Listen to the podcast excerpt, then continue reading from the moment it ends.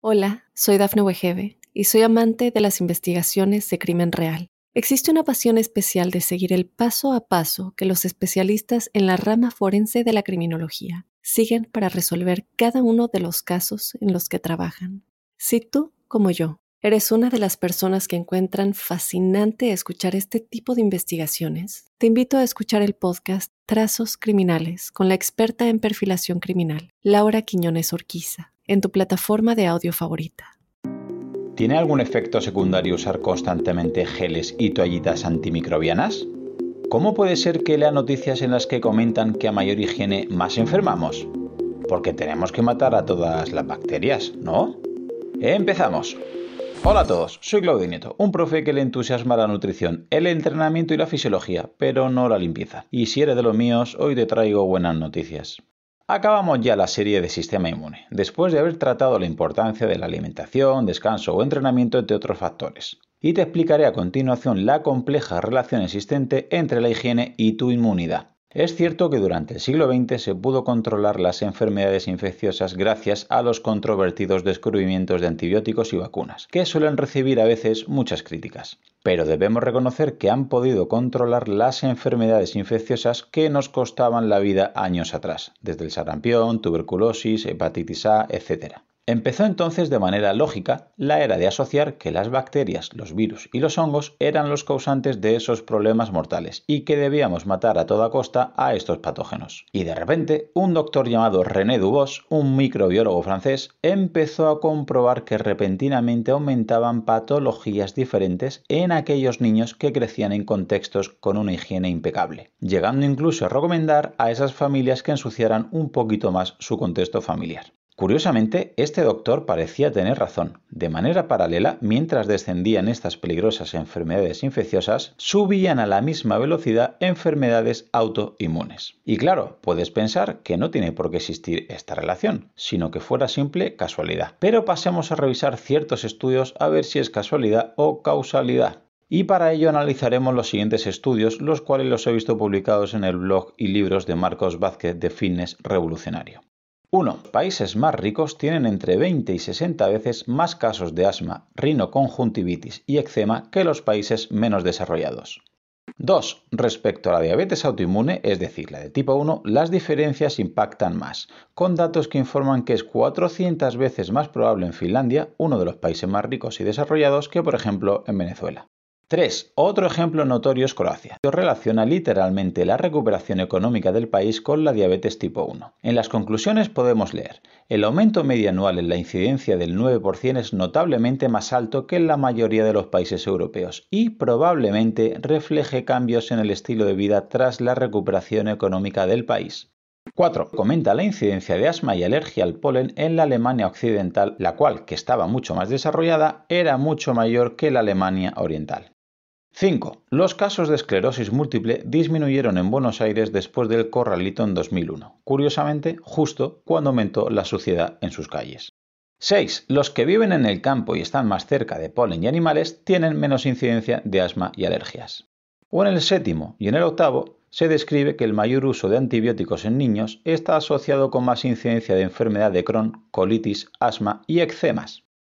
Como puedes ver, René Dubos parecía tener razón cuando anunciaba que muchos de los inventos de la ciencia no eran siempre por necesidades de la biología, sino más bien por interés económico. La conclusión que podemos llegar es que hace un siglo nuestra amenaza más real y feroz eran las enfermedades infecciosas, y empezamos a desarrollar armas y estrategias para eliminar cualquier bacteria, virus u hongo que pudiera existir. Y claro, ya hemos visto que tenemos 10 veces más bacterias que células humanas y muchas de esas bacterias no es que sean malas, es que son imprescindibles para nosotros, como los habitantes de tu microbiota. Y no solo tenemos más bacterias, sino que estos microbios llevan en la Tierra miles de millones de años más que nosotros. Por lo que si tenemos muchas bacterias y están en la Tierra mucho antes que tú y que yo, en vez de intentar eliminarlas, quizá debamos encontrar la forma de convivir con ellas, buscando una simbiosis tal y como espera nuestro cuerpo. Así que parece lógico que si nos hemos dedicado a tomar muchos antibióticos, a poner muchas vacunas, a esterilizarlo todo y a hervir los chupetes de los bebés antes de ponérselos, no vaya a ser que esté manchado, pues nos ha ido muy bien para erradicar las muertes por infección y aumentar de 40 a casi 80 años la esperanza de vida media. Ojo, que no es poco. Pero si lo llevamos al extremo, también hemos eliminado muchas bacterias que necesitamos y que sin ellas, paradójicamente, también enfermamos. Esto es conocido como hipótesis de la higiene. Y leo textualmente su definición en Wikipedia a modo de curiosidad. En medicina, la hipótesis de la higiene establece que la exposición en la primera infancia de determinados microorganismos, como la flora intestinal y los parásitos helmintos, estos son gusanos parásitos, protege contra las enfermedades alérgicas al contribuir al desarrollo del sistema inmunológico. En particular, se cree que la falta de exposición conduce a defectos en el establecimiento de la tolerancia inmunitaria. El periodo de exposición comienza en el útero y termina en la edad escolar. Es decir, que los microbios no se originan enfermedades, eso ya lo imaginabas, pero ahora ya debes saber que la ausencia de ciertos microbios también. Nuestro sistema inmune ha evolucionado conviviendo conjuntamente con bacterias, por lo que tu sistema inmune necesita desafíos a los que enfrentarse, sin ellos se debilita. La suciedad sería el entrenamiento, el estresor que puede conseguir que tu sistema inmune se adapte y se haga más fuerte y eficaz. De igual manera que tus músculos necesitan el estrés de entrenar fuerza para adaptarse y así ser más fuerte y desarrollar músculos más grandes, tu sistema inmune necesita un mínimo de estrés con la exposición moderada a distintos parásitos para adaptarse y crear una inmunidad mayor. Pero si vives en un entorno estéril y nunca nos exponemos a un mínimo de bacterias, hongos o virus, tu sistema inmune nunca es estimulado, por lo que nunca se podrá adaptar y nunca será fuerte y eficaz. Entonces, si no me expongo a las bacterias es un problema y si le hago caso al doctor René Dubos y me expongo de manera moderada, ¿podría ser bueno? Pues eso parece. Tienes un positivo. De hecho, actualmente están trabajando mucho con los trasplantes fecales, es decir, están introduciendo heces de ratones sanos a enfermos y los resultados son muy buenos. Y de momento, los estudios en humanos son limitados, pero parecen esperanzadores. Hola, soy Dafne Wegebe y soy amante de las investigaciones de crimen real. Existe una pasión especial de seguir el paso a paso que los especialistas en la rama forense de la criminología siguen para resolver cada uno de los casos en los que trabajan. Si tú, como yo, ¿Eres una de las personas que encuentran fascinante escuchar este tipo de investigaciones? Te invito a escuchar el podcast Trazos Criminales con la experta en perfilación criminal, Laura Quiñones Orquiza, en tu plataforma de audio favorita. Vale, Claudio, de momento el trasplante fecal como que lo descarto. ¿Se te ocurre alguna otra idea así un poquito más práctica? Pues por orden cronológico podríamos observar las siguientes seis estrategias para asegurarnos de un mínimo bacteriano en nuestro entorno.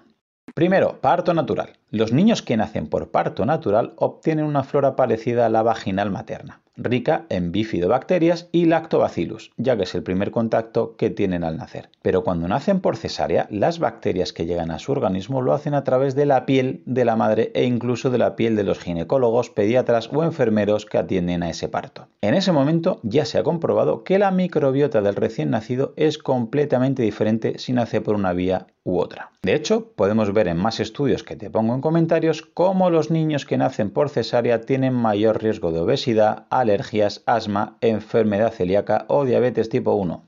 2. Leche materna. Esta leche materna es rica en 130 oligosacáridos especiales que el sistema digestivo del bebé no puede descomponer precisamente porque hacen de prebiótico, es decir, para alimentar a sus bacterias. Pues bien, de los 130 oligosacáridos de la leche materna, a día de hoy solo han podido sintetizarse dos en el laboratorio. La industria se encarga de vendernos constantemente leches de formulación para lactantes, pero lo siento, no pueden competir contra la madre naturaleza.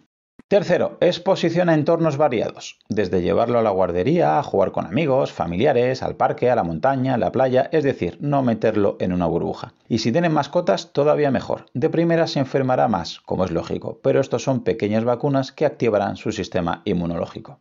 Cuarto, no limpiar demasiado. Esto sin duda es el punto que más me gusta a mí y que a mi mujer no creo que le llegue a convencer, pero bueno, voy a intentarlo. La higiene es importante, obviamente, pero no nos pasemos. Podemos ver, por ejemplo, en estudios que muestran cómo los niños que viven en casas con lavavajillas tienen más alergias. Así como pasar mucho el aspirador se asocia también con una microbiota peor. O el uso de muchos productos de limpieza también se correlaciona con mayores niveles de asma. Así que una cosa es que la casa esté limpia, que es lo que debemos buscar, y otra que esté esterilizada, que sería más peligroso. 5. Consumir bacterias en la alimentación. Ya hemos visto cómo la microbiota te impide adelgazar y cómo el consumo de probióticos en alimentos o en suplementos, así como el consumo de prebióticos y fibra fermentable, ayuda a que tus bacterias te defiendan del medio externo. Y sexto, tocar bacterias de vez en cuando y ensuciarnos, corriendo por la montaña en un día de lluvia, jugar en el barro, etc. O si tienes un huerto, jardín o unas plantas, simplemente al plantar y abonar estarás retomando el contacto con las bacterias que tu cuerpo no solamente espera, sino que también necesita. Como conclusión, todos los extremos son malos. No podemos culpar a los antibióticos ni a las vacunas de los problemas autoinmunes y rechazarlos en todos los contextos. Tenemos que recordar que salvan diariamente muchas vidas. Pero también hay que entender que un mal uso o un abuso de antibióticos o una higiene excesiva que te haga vivir en una burbuja te puede causar una deficiencia de bacterias que no es que sean buenas, es que son imprescindibles para tu inmunidad. Y hasta aquí el episodio de hoy. Probablemente si tienes la capacidad de disfrutar de este contenido, tendrás la suerte de vivir en un lugar y en un contexto que con muy poco podrás hacer mucho, como cambiar y salvar vidas. Por ello te pido que si te ha gustado el contenido o te ha aportado algo de valor, el mejor regalo que me puedes hacer es que te unas a mi equipo de donación para que ayudemos juntos a que otros puedan vivir y además hacerlo de la manera más saludable y digna posible. Gracias a Pablo Melchor y Ayuda Efectiva, tenemos un equipo de donación destinado a un fondo de salud, donde el dinero que inviertas te aseguran que es la manera más eficaz demostrada para salvar vidas en los países más necesitados, con programas como prevenir la malaria, incentivar la vacunación en los más pequeños y combatir el déficit de vitamina A, como ya vimos en el episodio 120. Si quieres colaborar, te espero en mi equipo en ayudaefectiva.org barra profe Claudio Nieto. Tu contribución, por muy pequeña que sea, podría marcar una gran diferencia, ya que con todas nuestras donaciones juntas generaremos oportunidades para aquellos que más lo necesiten. Muchas gracias.